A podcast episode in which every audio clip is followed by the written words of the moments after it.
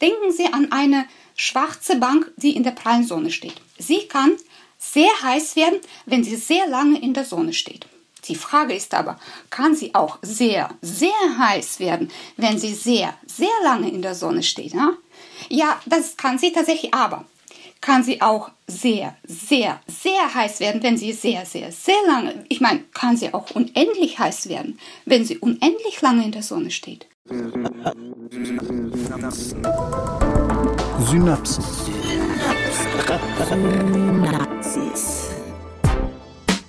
Science Slam.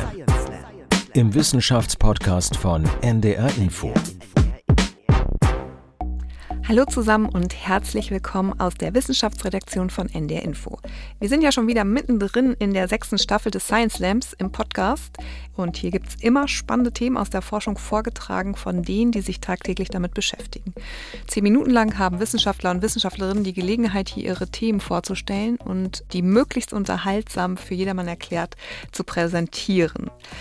Mein Name ist Melanie Stinn und heute geht es um die Frage, wie wir die Wärme der Sonne speichern können, um sie nicht mit viel Energie neu produzieren zu müssen. Eine ganz entscheidende Rolle spielt dabei, so viel sei vorweg gesagt, ein Tier, nämlich der Eisbär. Heute im Ring Anastasia August, Mathematikerin aus Karlsruhe.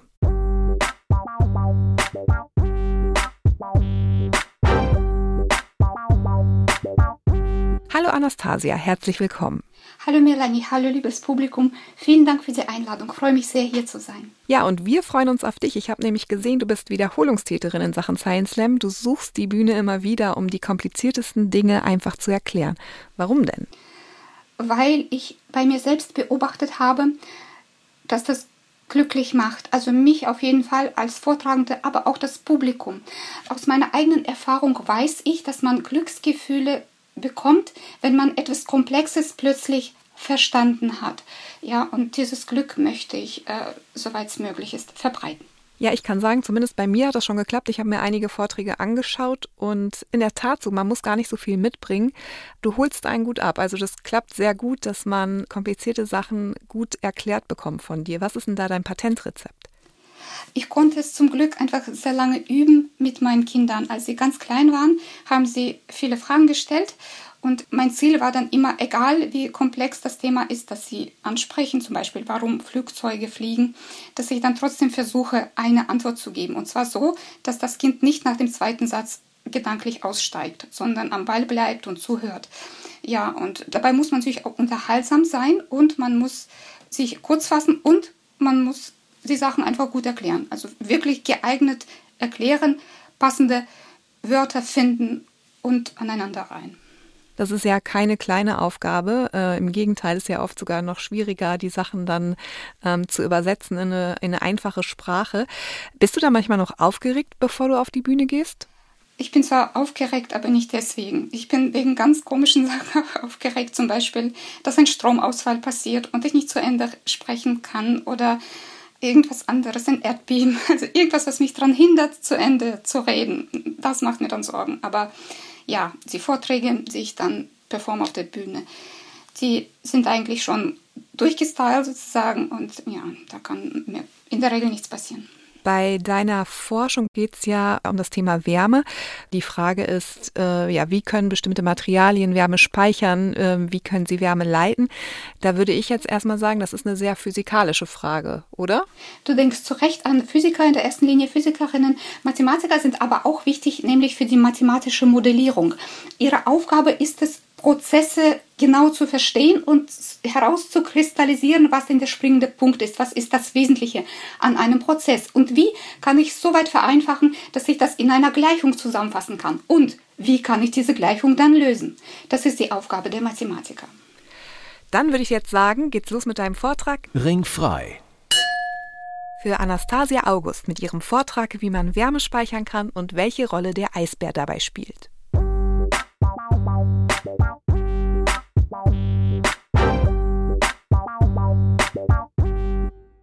Beschäftige mich beruflich mit den Fragen der Energiegewinnung und Energiespeicherung. Das sind sehr wichtige Fragen, ja, das sind sehr, sehr wichtige Fragen, aber es gibt etwas noch viel Wichtigeres. Viel wichtiger als diese Fragen sind natürlich die Antworten. Und wir wollen heute trotzdem mit einer Frage beginnen. Wusstet ihr, dass wir schwarze Gegenstände, schwarze physikalische Körper gar nicht sehen können? Ja, wir wissen nur aus der Erfahrung, dort wo kein sichtbares Licht herkommt, Dort kann trotzdem etwas sein und das bezeichnen wir als schwarz.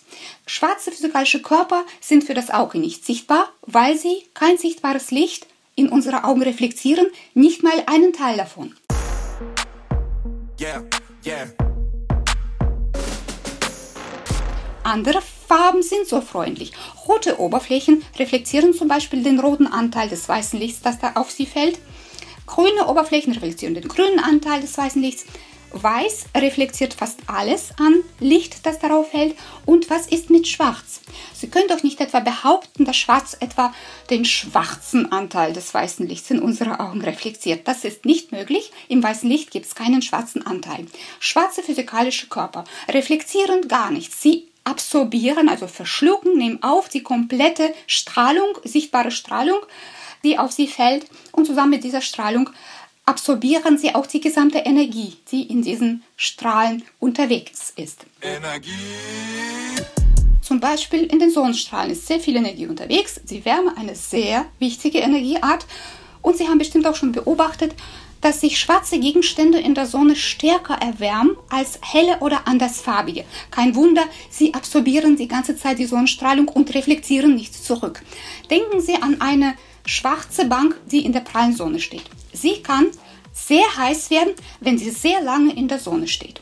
Die Frage ist aber, kann sie auch sehr, sehr heiß werden, wenn sie sehr, sehr lange in der Sonne steht? Ja, ja das kann sie tatsächlich, aber kann sie auch sehr, sehr, sehr heiß werden, wenn sie sehr, sehr, sehr lange, ich meine, kann sie auch unendlich heiß werden, wenn sie unendlich lange in der Sonne steht?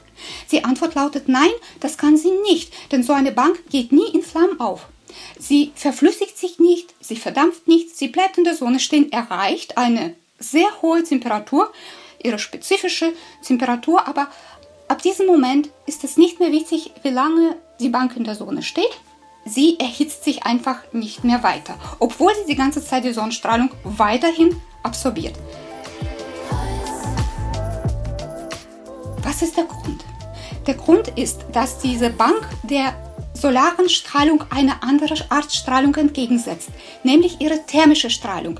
Wir alle strahlen thermisch ab, ja, alle Gegenstände und sie strahlen umso mehr ab, je höher ihre Temperatur ist. Und Sie kennen diese Art von Strahlung, wenn Sie zum Beispiel ähm, Ihre Hand über einer heißen Herdplatte halten Ouch. oder neben einem heißen Bügeleisen, dann spüren Sie diese Strahlung. Sie ist unsichtbar, aber sie ist sehr energiegeladen, wenn die Gegenstände, die Sie aussenden, sehr heiß sind. So, und ab dieser bestimmten Temperatur strahlt die Bank so stark thermisch ab, dass genauso viel Energie wieder abgegeben wird, wie von der Sonne geliefert wird. Ja?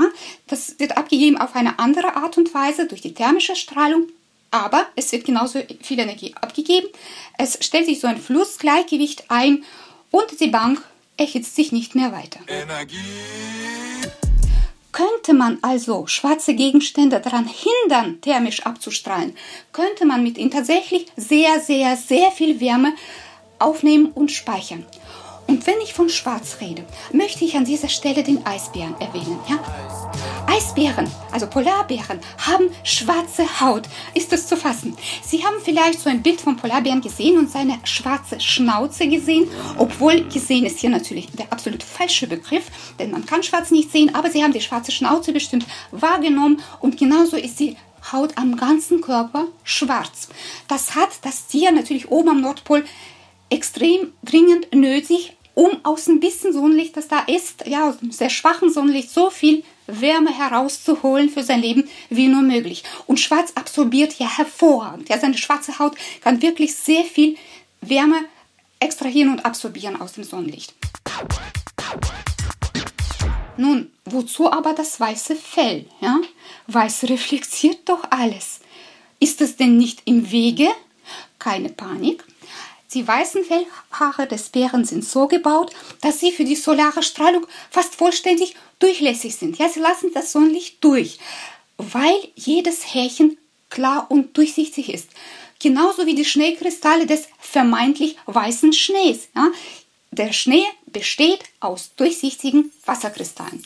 Oder sie wollten von wegen weiß. Sie bestehen ebenfalls aus durchsichtigen, winzigen Wassertröpfchen. Ja, genauso ist jedes Härchen des Fells des Bären klar und durchsichtig.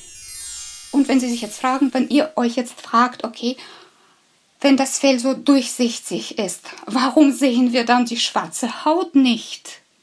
Schwarz kann man nicht sehen, das ist nicht meine Schuld.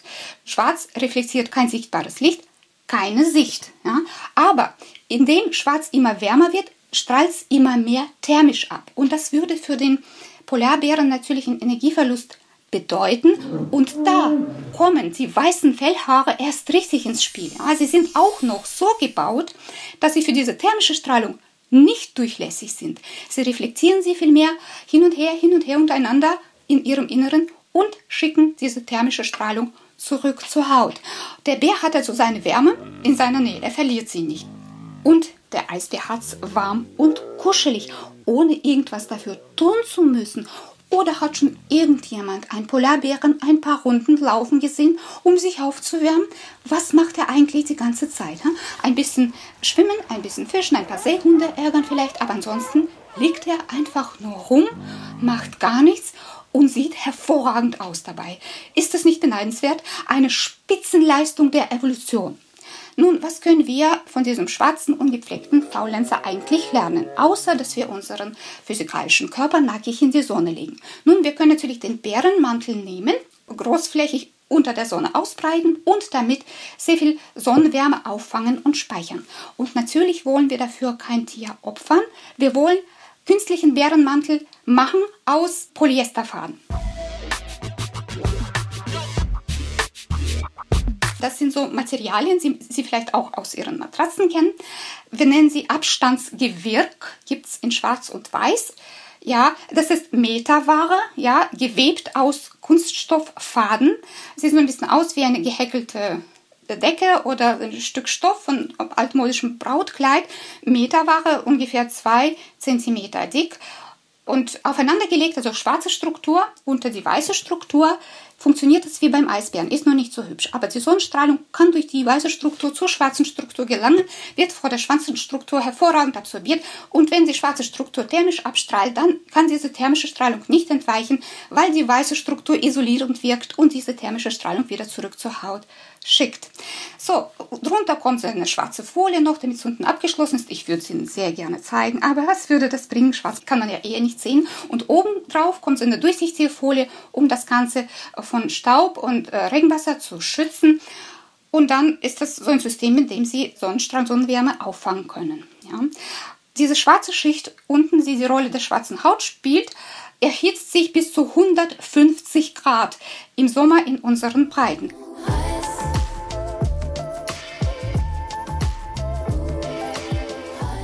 Kann man jetzt mit dieser Hitze machen? Das ist so heiß, dass Sie Eier darauf braten könnten.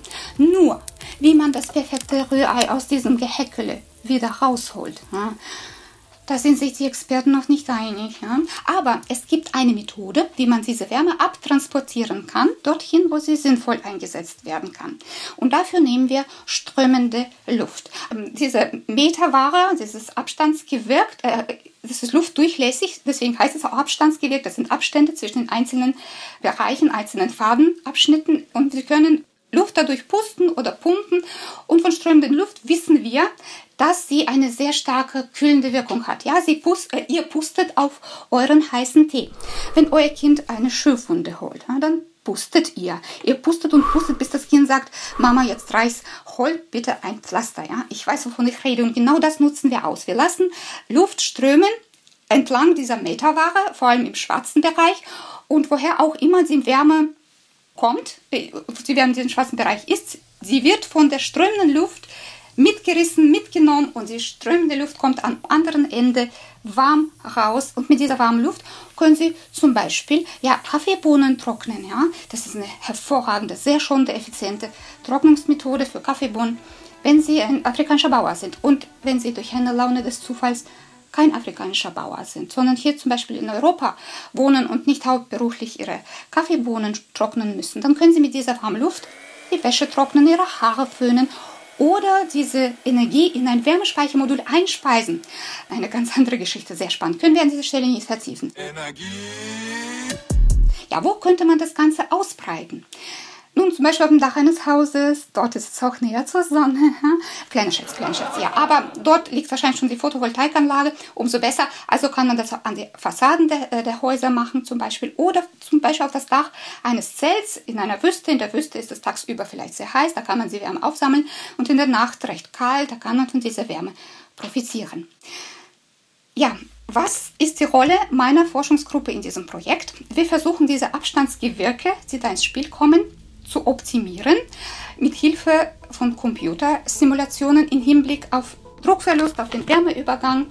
Ja, also Computersimulationen sind wieder ein Thema für sich. Sehr, sehr spannend, können wir an dieser Stelle leider nicht vertiefen. Ich möchte einfach die Rolle meiner Forschung, unserer Forschung in diesem Projekt in zwei Worte zusammenfassen. Ja. Sehr nützlich und hätte ich ein bisschen mehr Zeit, würde ich sogar sehr, sehr nützlich sagen. Ja. Aber die habe ich leider nicht und möchte mich an dieser Stelle bei Ihnen bedanken für Ihre Aufmerksamkeit. Vielen Dank.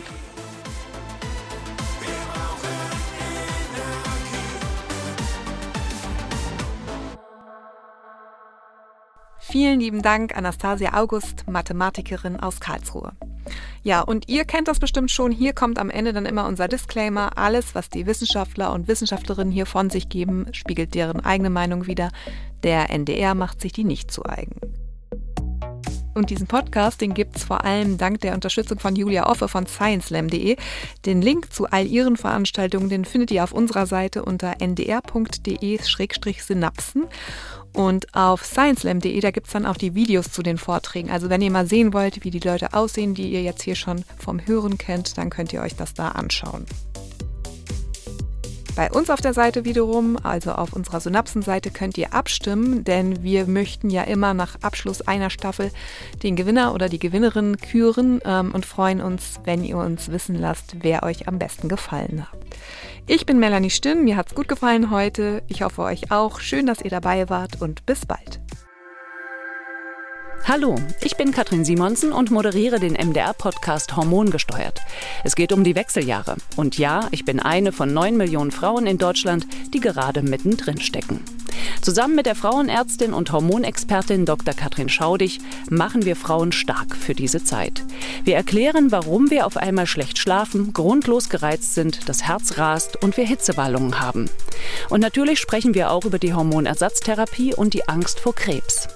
Hormongesteuert gibt es alle 14 Tage in der ARD Audiothek und überall, wo es Podcasts gibt.